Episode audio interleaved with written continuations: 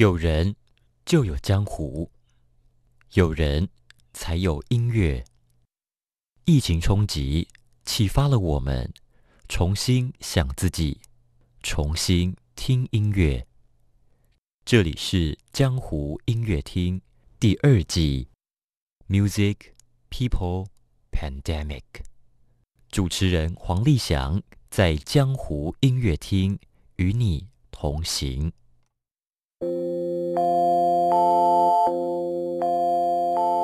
港边的路，阵阵海风吹入我的梦中，是当初离开的那个下午，走你的路，走你的路，你对我说。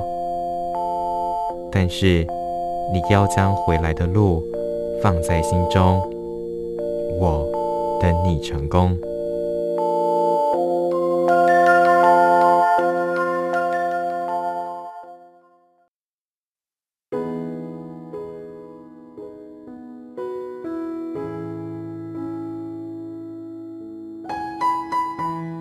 亲爱的听众朋友们，这里是江湖音乐厅 Music People Pandemic，我是主持人立翔。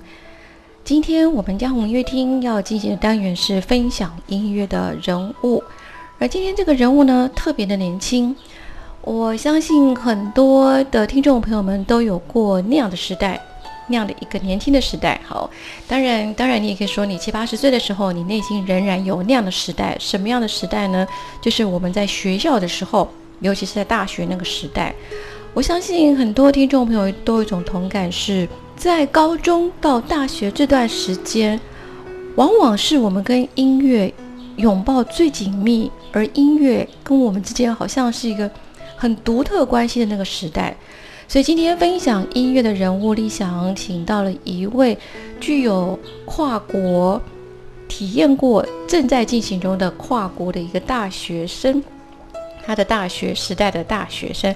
所以，我们今天语坛来宾很高兴是李想在纽约认识的一个好朋友，年轻的好朋友是陈维达。Hello，维达。Hello，李想好，各位听众朋友大家好。维达的声音非常的具有磁性哦，非常的好听。呃，维达，我想问一下，是说你在大学的时候，在台湾大学是，呃，是在哪里？然后是主修什么？诶，我大学的时候念的是台湾大学电机工程系。电机工程系，电机系的，就出生台大电机这样子。OK。但是我认识你的时候，你是完完全全转换一个不同世纪的一个跑道。你后来在纽约的 Hunter Hunter College，我们中文是翻成什么样？呃，有人叫亨特学院，有人叫杭特学院。亨特学院，然后在他是在那个纽约市立大学体系里面。嗯哼，你主修好像不是电机系哦。对，我在这边修的是 Integrated Media Art，啊，中文叫做整合媒体研究所。那基本上就是在做非虚构类型，我们叫 Non-Fiction 的 Media。那基本上大家所知的就是比较常见的 Non-Fiction Media，就是纪录片。哦，纪录片整合媒体，它是一个比较现代的名词了。如果我们用比较倒退到二三十年前，算是影像制作吗？可以这样形容吗？它之所以会叫做整合性媒体，就是因为这个戏，它希望可以广纳不同领域的啊，不管是视觉艺术的人，或是在他在做装置艺术，来自不同领域的艺术家，或是动画师，或或是一些传统的影像制作者，像是。啊，一般的导演、呃，摄影师都可以来这个戏，然后一起进行这种非虚构式的影像创作。哦，非虚构式的影像创作，那什么是虚构的影像创作？基本上可以有一些脚本啊，然后如果有就是想象出来的一些剧情，这基本上属于虚构性的。嗯，很多小说啊，包括像是。啊，狮子王这种，它它就是属于虚构式的创作。那非虚构式的，它就是基于一个呃事实或曾经发生过的事情，然后或是还讲一个现在正在发生的议题。嗯，那这类型都属于非虚构式的的范畴里面。是，回答非常特别。他在台湾的大学时代念的是电机，然后他到了纽约的这个纽约这个大学杭特学院里面，主修是整合。媒体相关的科系，这是截然不同哎，因为其实我想在这边跟前情提要一下，跟听众朋友们介绍一下，也是我们人称纽约大哥 Patrick 黄黄在天将维达介绍给我，他就说哦，他觉得现在台湾台湾未来一定很有希望哦。我说你怎么这样说？怎么说呢？他说我发现我认识一些几位从台湾过来年轻人。他们不再遵循所谓的传统模式、传统思考，而是遵循自己内心的声音去追求完全在台湾不同的跑道。你从电机到影像、影像创作这个东西，这是很大很大的转换诶。我想听众朋友们现在跟我一样非常的好奇，可以给我们透露一下这之间到底是什么样的故事，让你这样突然从电机从一个理性的世界。或者是大家很习惯的啊，你毕业之后就是工程师，进到所谓的台台台某某某公司去上班，你突然变成一个影像或者整合媒体的创作者，中间发生了什么事情？在大学读的毕竟是电机系嘛，就是工程思维，以逻辑导向的一种呃学习的方式。是。那其实我也没有，并没有讨厌。呃，当工程师或是学习工程的知识，毕竟当初选择一定是基于某种喜欢，嗯，所以才进去这个科系。是对，不过就是在这四年的摸索当中，当然一来是我在电机系有看到太多厉害的人，他们拥有就是学习这方面领域的知识的天赋，嗯哼，然后你怎么样，就你读在认真，就是每天熬夜。看书你都追不上那些人的那种挫败感，会让我不断在思考说，那我我我会不会也有某种天赋在某个我还没有发掘的地方？嗯哼。那既然这个领域是他们所擅长的，那我就。让贤吧，就是让这些空间多出来，让他们可以在这个领域发挥。厉害人物，对厉害的人，就你们留在这里，然后创造就是更好的世界 啊，给大家。那我就应该去找我自己的东西。我那时候是这样想了，所以呃，我才就是有一个种子种在心里面，在想说，那我的这个领域在哪里？那直到就是。因缘际会之下就碰到了影像，那时候从应该从大二大三时期开始碰一些就是平面影像，在台大摄影社，然后所以你在台大念电机系的时候参加台大摄影社，哎是哦，那那应该是说你你在更久前还是进台大之后才喜欢上摄影呢？对，我是在大学时期，我先加入了一些服务性社团，服务性社团，服务性社团会有一些影像记录的机会嘛。哦，所以服务性社团意思说是像志工、公益志工这样的社团吗？对对对对对，我那时候参加的是叫台大乡服，嗯，乡村服务社，我们在那个南投的鹿谷那边。乡村服务社。对，就是每一年寒暑假的时候都会去带营队。嗯哼哼。然后那个时候你被派到的一个工作项目是影像记录。对。然后大家发现说，哇。你怎么那么厉害？然后你是在这个地方，你一下一下变成那个相符社里的厉害人物了。就某某种程度上，就是我我我在这个过程中也可以得到成就感。然后我也发现这个职位很特殊的地方是，它有别于其他的职位，它是可以有类似像记者证的这种哦。这种特权是，你可以到呃所有你想去的场合，嗯，原本其他职位不能去的地方，你都可以去，因为你就有一个很合理的一个理由，你就可以去记录，嗯，那个那个事件那个瞬间。然后你不想待在那个地方，你也可以离开那个地方，对，因为因为像是。很特殊的一个存在，穿梭在整个场合里面，然后也没有人可以叫你做什么，就是非常自由的一个一种工作类型。哎，你这样讲的让人好羡慕哦，就是那种背上一个相机，然后你一项工作就可能挂上某一个工作牌子，你就会是变成说任何地方的那个场所，你都可以进去去记录下来。所以就是因为你有得到成就感，所以你就觉得，哎，你这方面是有天分了，所以开始在思考影像是不是成为你人生的另外一个全新的跑道吗？在这个阶段还没有把它当做这么严肃的事情来看待，但是就渐渐有发现说，嗯，原来喜欢一个事情是是这种感觉，哦，有成就感，然后有全身充满热血的感觉，对，就有点像是说，今天如果没有人呃付你钱，那你都愿意去做那件事情，可能就会是你想去的一个地方，哦。诶，很有意思哦，这样全是很有意思。我相信现在听着我们今天这集分享音乐人物的听众朋友们，也许听了维达以上这段分享，可能心里开始有一种共鸣感出现了。那今天维达为大家来分享的第一首曲子是卢广仲的《几分知己》。那我想说，我们休息一下，我们来让维达来告诉我们，他与卢广仲这首《几分之几》之间的是怎么相遇，他为什么会选这首曲子跟大家来分享呢？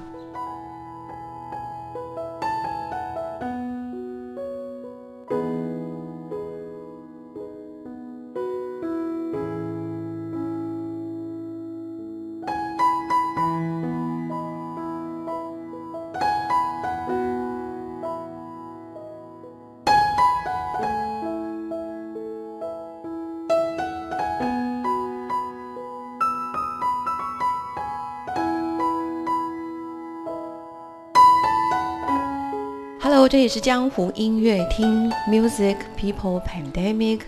今天我们要跟热血、热血十足又具有社会公益精神的理念的这位年轻的朋友陈维达，维达来聊他的大学时代，他在台湾的大学的时代和纽约大学时代两个阶段。那维达，你今天来跟听众朋友分享的第一首曲子是卢广仲的《几分之几》，为什么会选？这首曲子呢？诶，会选广仲的这这首曲子，当然曲风是我喜欢的，是一个原因之外，当然就是他这首歌他的歌词以及他背后的含义。嗯哼，因为在听这首歌的时候，刚好是卢广仲发行这首歌没有多久。嗯，然后我有一位很好很好的朋友，嗯哼，呃，在这个时期离开我，离开我们。就是这群好朋友的生命，嗯哼，就是意外离开了，嗯哼。然后这首曲子其实某种程度上就是在感念一个曾经在你自己的生命中占有一席之地的人，嗯哼。那他会要几分自己的原因，也就是因为我们的生命之所以完整，是因为就是这些在你生命中的人，嗯然后构筑出来的，嗯。所以即使他现在不在了，我还是觉得他在我生命中扮演了一个很重要的角色，然后形塑了现在的我。然后他也是带着我走向，我现在很喜欢大自然，然后常常去爬山。嗯，他是带领我进到山林的一个很重要的亦师亦友的伙伴，很有意义哦。对，OK，我知道你最近从二零二二年跑到美国西岸爬了很多的山，哦，所以今天这个选曲真的还蛮有意义的。那。你在大学时代，所以这首曲子是那位朋友，就是你大学时代的朋友吗？还是？他是我当兵时期认识的朋友，就是大学毕业之后。对，大学已经毕业了，然后在训练的时期认识的一一一位朋友。有有有，那你刚才提到说你在你虽然是念台大电机系哦，然后你参加了乡服社、乡村服务社，还有摄影社，那还有呢？我参加的社团真的是蛮多的。第一个是什么？第一个社团是呃电子琴社。哦，OK，哦，梗来喽，梗来喽，我们的之间谈话的梗来了。电子琴社，你为什么选电子琴社第一个社团呢？很有意思哦。我在高中的时候就已经选了社团，叫做音创社嘛，那时候是成功高中。音创社。对，诶，音乐创作社。音乐创作社，哇哦。其实原因都一样，就是想要学自弹自唱。所以维达小时候已经有学过乐器了吗？我小时候学的乐器其实是小提琴。小学的时候？呃，大概小学到国中初期就没有再继续学了。那时候是自己喜欢小提琴？没有没有，是算是家人给的机会，然后开始学。不过因为国中课业开始繁重，就后来就比较没有再碰小提琴。那你喜欢小提琴吗？呃，以前不喜欢，因为以前真的练起来就是好几个小时，对，去学的。也不是因为自己想学，但是其实后来啊。有点可惜，会觉得说，就是当初应该要继续学，把学得更好，是，然后变成一个。我后来觉得应该可以，现在主要假设还有在在拉的话，应该是可以享受了才对。所以其实台湾有不少的父母亲，就是可能是也是真的很爱小孩啦，所以希望给小孩最好的，然后会送小孩去学钢，送女孩子学钢琴啦，然后送男孩子去学小提琴啦，然后我就发现，对当下那些。男孩、女孩在当下都没有特别喜欢钢琴或小提琴，都是等了长大成年以后，或是更久之后，突然想念起来了。那我想问是说，呃，那你自己个人真正喜欢音乐哈，类型不拘了，你自己个人真正喜欢音乐，有印象是在什么时候吗？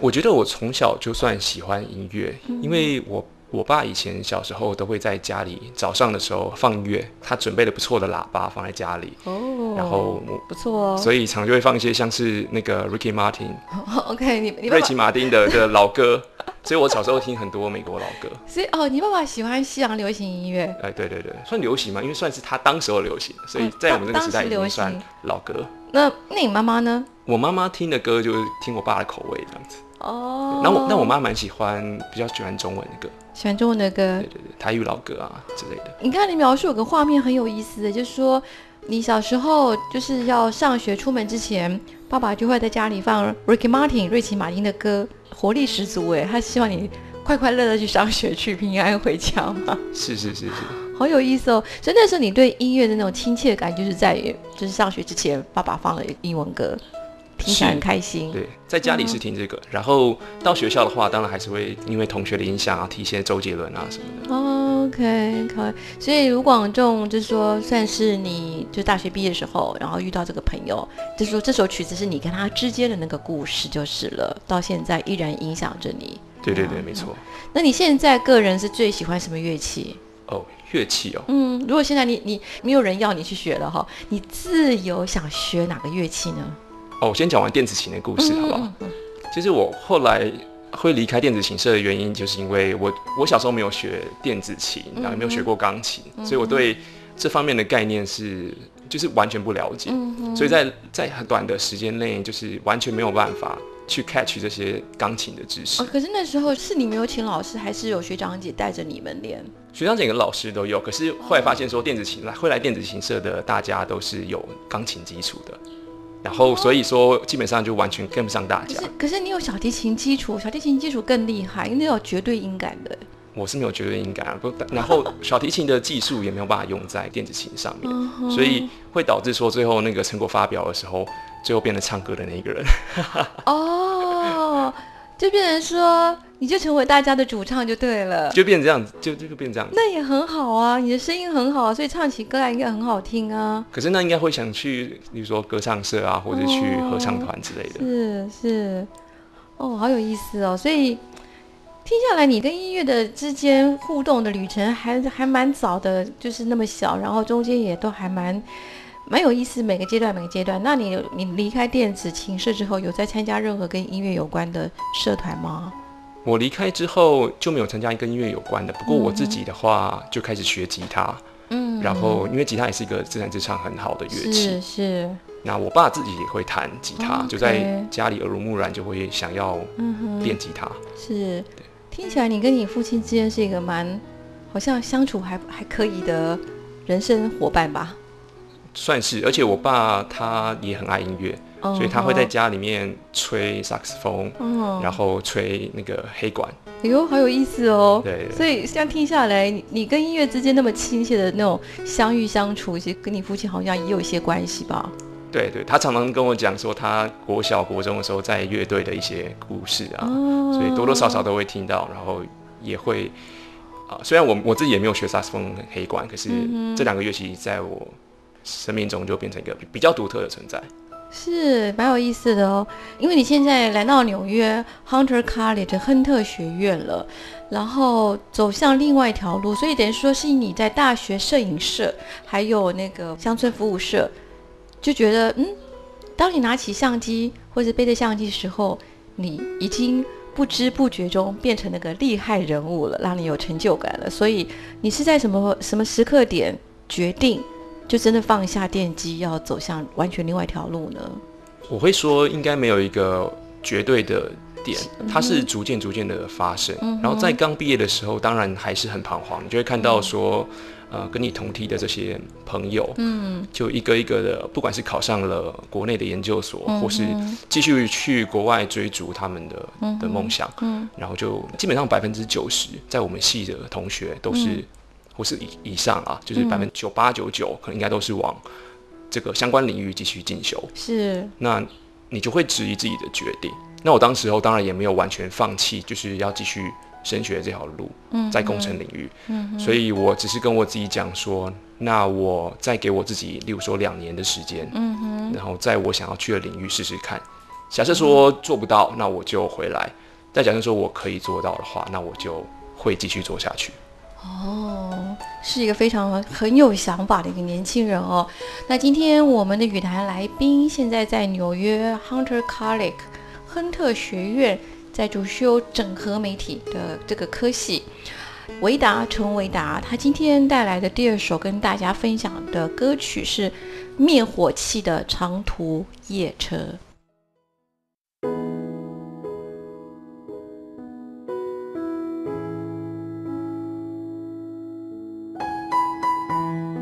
这里是江湖音乐厅 Music People Pandemic。今天我们请来年轻，然后很有想法，也也知道怎么选择，很会选择自己人生不同轨道的陈维达。维达他现在是在呃纽约市立大学的杭特学院或亨特学院里面主修整合媒体。那维达，你今天跟大家分享的第二首歌是灭火器的长途夜车。那你跟这首歌之间的故事是？我想，任何在异乡打拼的人，应该都会对这首歌非常有感觉。不管是你在，比如说你是北部工作的南部的朋友，嗯，或者是你在国外读书，嗯，的同学，嗯，你听到这首歌，应该都会在某一个晚上，就是非常的哦，有乡愁吧，就是你很你会很想念。就是你曾经待的很舒服的那个家，嗯，然后那那些你熟悉的人，然后那些在支持你的人，都会同时出现在你你的脑海中。其实这一首歌给我的感觉就是这样。所以维达，你是哪里人的？那时候在台湾的时候，是你是从其他地方来到台北念书吗？没有，其实我在台北的时候，算是在我的家，我在我住板桥，嗯哼，所以我通勤其实蛮蛮快的。是，但是我离开家的时间会比较像是在。我交换学生在中国西安，然后我当兵的时候是在南投，然后现在是在纽约，哦，所以我有三段时期是不在家的。哦，你是大几的时候那个当交换学生？我是大四延毕之后，所以是算大五的时期，在西安。当时会为什么会想到跑到西安去？应该说，当时候交换学生其实，在台大是还蛮热门的一个选项，嗯，所以大家必须。呃，使用浑身解数就是要去到想去的地方。嗯，当然西安那时候并不是我的首选，我的首选是哥本哈根，然后我忘记第二个选项是什么什么了。但西安是我的第三志愿。然后我想要去呃西安的原因，比起其他东岸城市，也是觉得东岸城市其实是比较熟悉，然后也比较容易到的，因为像上海、像北京这种地方，我比较想去西域，就是哦丝路的起点，丝路的起点哦。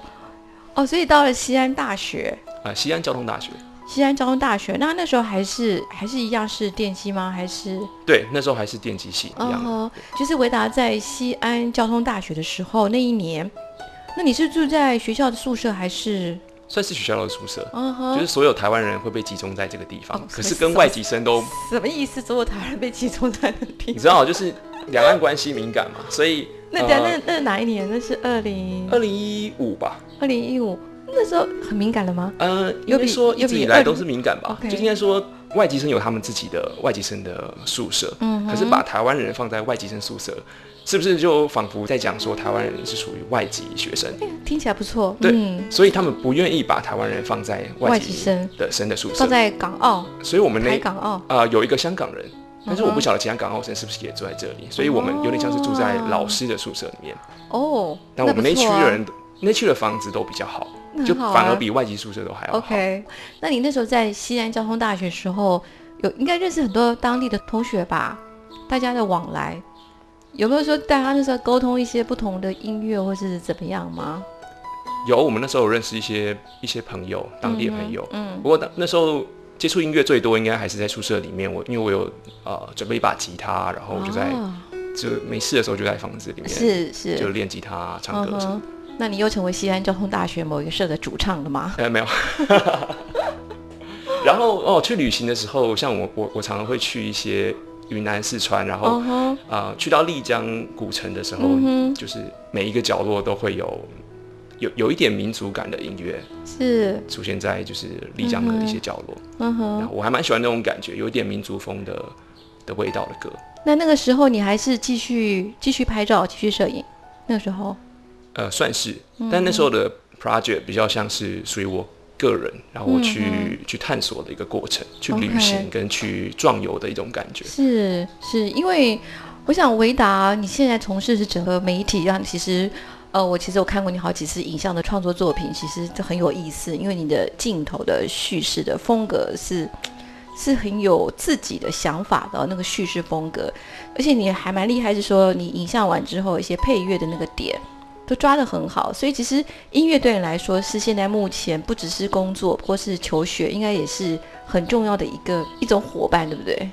可以这么说，对，因为我大部分都是自己来剪辑的，哦。然后我觉得音乐也是影片完全不可或缺的一环，嗯因为它会影响人的情绪，然后它可以带动，不管是你想要制造悬疑的情节，想要制造比较放松、lay back 的这种感觉，嗯它都是很重要的因素。所以我常常就是在选音乐的时候，甚至我在找灵感的时候，我都会听一些音乐，然后去想象说那个画面找或是什么感觉。找灵感的时候会听音乐，对。那什么样类型的音乐在你在找灵感的时候给你比较多丰富的那个那个 idea 呢？啊、我会选什么音乐来作为这个素材的发想？其实是我先建立一个我对这个影片的一个初步的方向。你在拍完一个影像的时候，你会针对这影像会有一个叫做给你灵感的音乐的选片的一个架构啊，这很有意思哎。就有点像是说，呃，一个池子里面，我、我今天要在哪个池子里面去找音乐，哦我我总是要先有一个想法，我不能在就是广袤的几千万首音乐里面去寻找。举例来说，假设我想要做一个快乐、很明亮的广告，嗯哼那我可能就会在比较快乐的曲风里面嗯去寻找。然后现在有很多的素材库里面也会提供很多筛选的机制啊，比较快乐的啊，比较明亮的啊，嗯，或是你打这些关键字也都可以找到类似的音乐。那纪录片呢？如果你现在已经拍完一个纪录片，纪录片的音乐类型对你来讲会是什么？一个资料库的一个形容。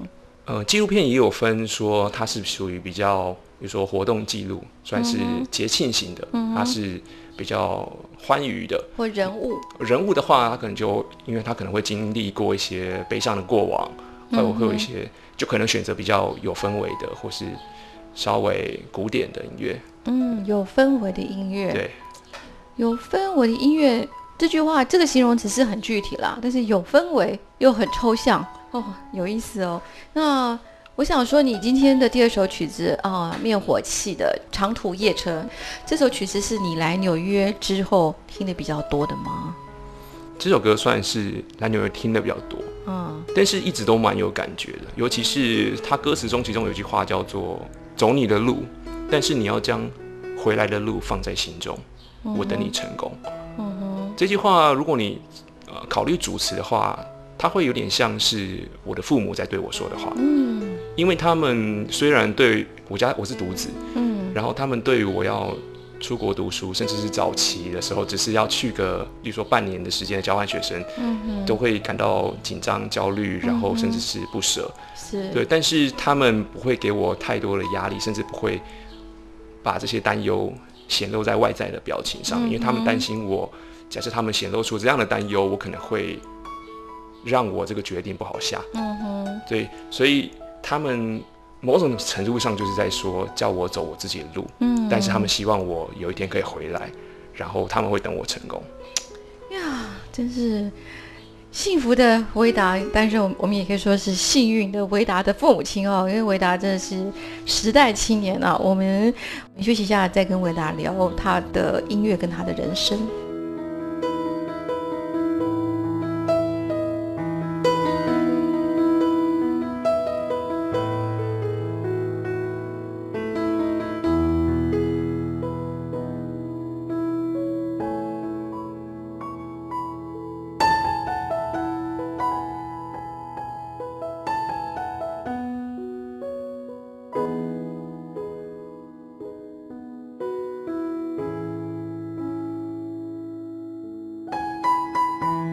是江湖音乐厅，我们今天跟陈维达这位现在在纽约市立大学的杭特学院里面主修整合媒体，整合媒体。然后，呃，我看了好几则他的影像创作，刚才这样听下来，觉得哇，是一个很有想法。我想想了解一下，维达是说，那现在你来到纽约之后，跟同学之间的互动，或者有没有说有没有很大差异啦？就是说，现在就是你来一年之后。跟同学的互动，嗯，或者这个纽约航特学院这个大学校园给你的冲击是什么？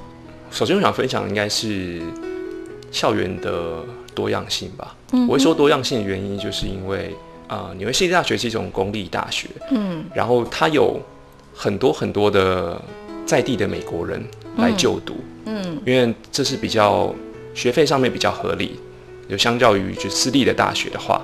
所以很多的在地美国人都会想要来这边就读，是。但是他们呃从劳动阶级家庭出身的中产阶级的，嗯哼，或是各种的对同学都非常多，这个多样性。所以在我们课堂上又很讲求讨论这件事情的条件之下，就可以听到各式各样就是你完全没有办法想象的观点。然后刚好我这一次有机会回台湾一趟，然后我在隔离结束出来到捷运站。啊，看到所有台湾人在这边走动的时候，我的第一个想法，嗯，就是哇，台湾人的同质性好高啊！怎么会怎怎么会这么说？就是虽然说就是有男有女有老有幼，可是就不管大家的发型、眼神、身高啊、服装啊那样的多样性，都会在纽约这样相比之下都变成那同质性是非常高。然后甚至我可以啊，完全就可以想象大家的想法。或是可你可以去预测他下一个举动是什么，会让你感到非常的舒服跟熟悉。但在纽约的话，就是呃，你永远都需要保持警戒。在地铁站的时候，你要你会去，就算你想要放松，就我我拿了一本书在地铁站准备要看，嗯哼，可是你总是会就是关注其他的人在旁边正在做什么事情，嗯哼，那他下一秒要干嘛，就永远保持警戒的状态。那我觉得就。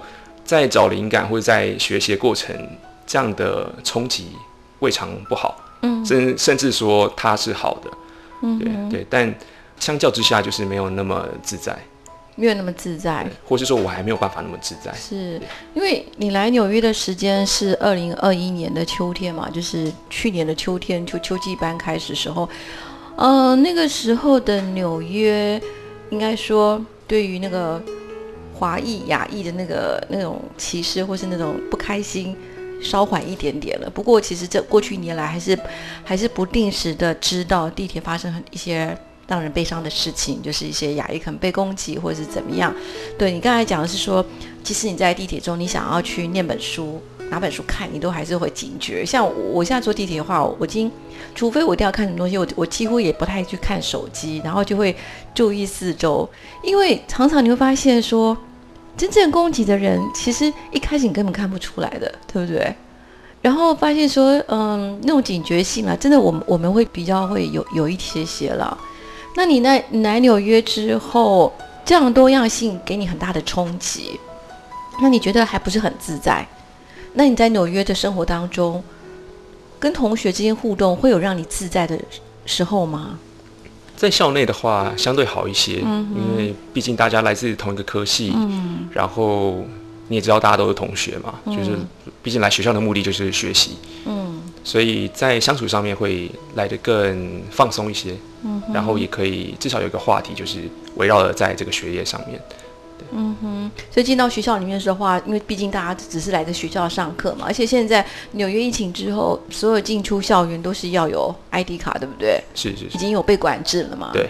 哇，真的是不容易哦。回答是，其实我觉得有时候想想不自在，确实是一种正面的能量，就是让我们用比较通俗的说法是，呃，我们现在不在舒适圈。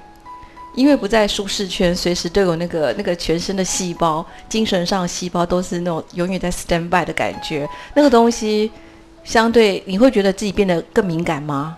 会哦，会哈。嗯，OK，那是一个好事吧？对一个影像创作者来说，我觉得应该是好事，因为应该就是说，就是你逼着你一定要去观察这个世界，然后。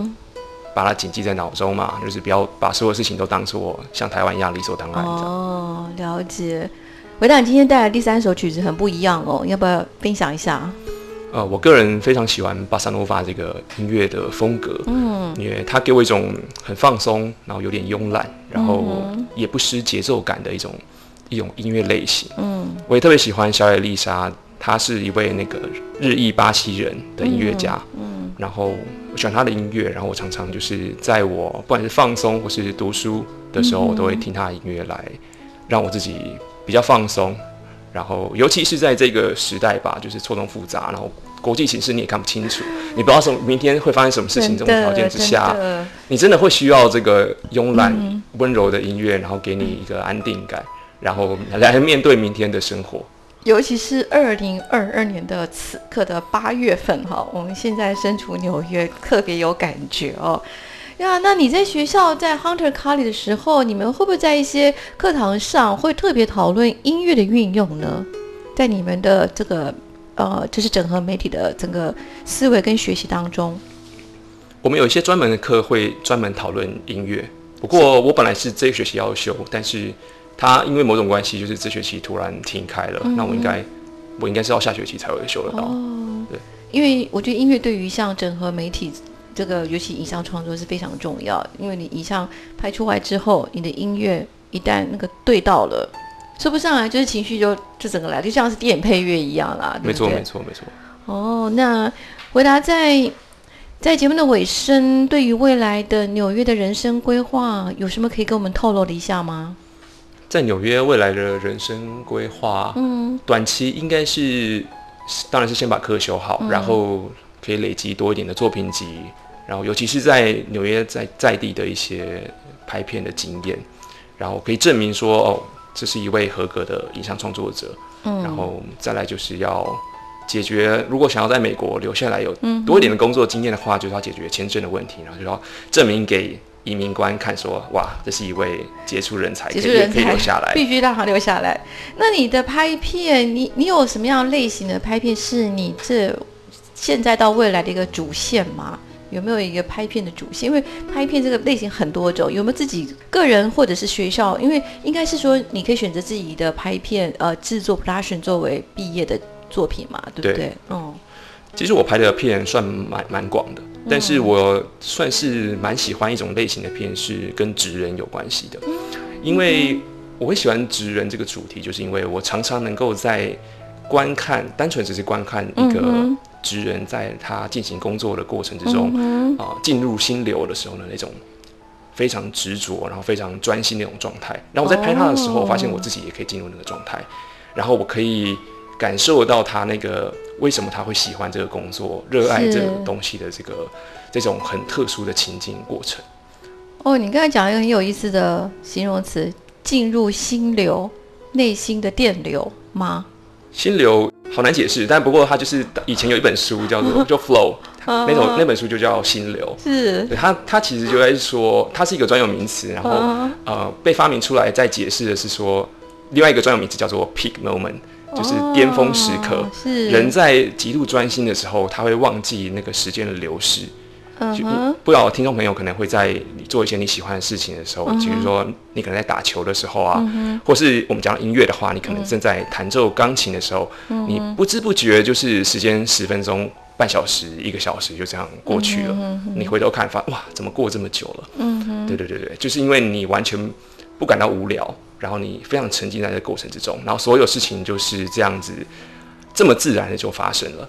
然后你会发现，你一天一天在这个技能的提升，嗯哼，会极度的迅速。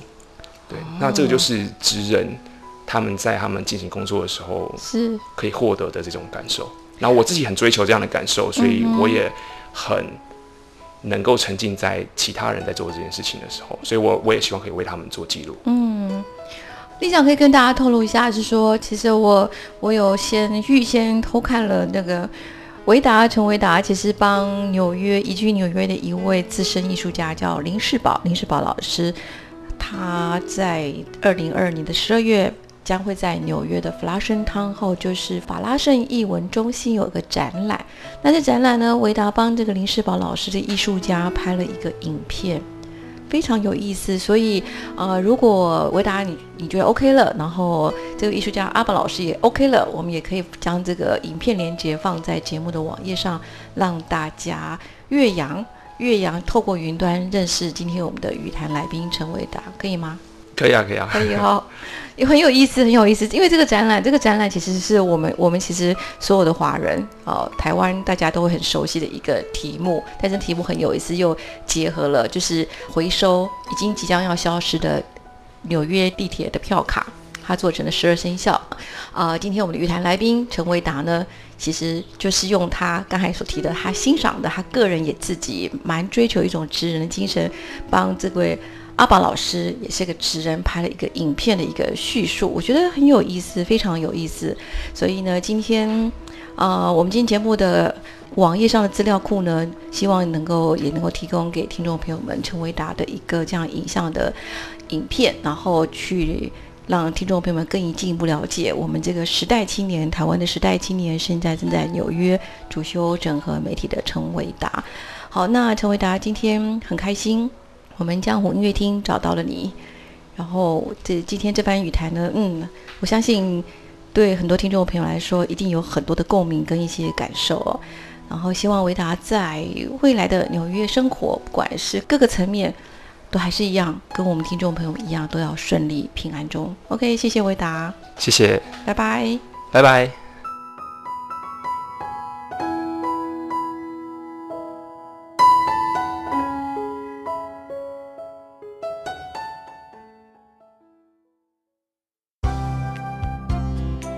本节目由文化部影视及流行音乐产业局指导播出。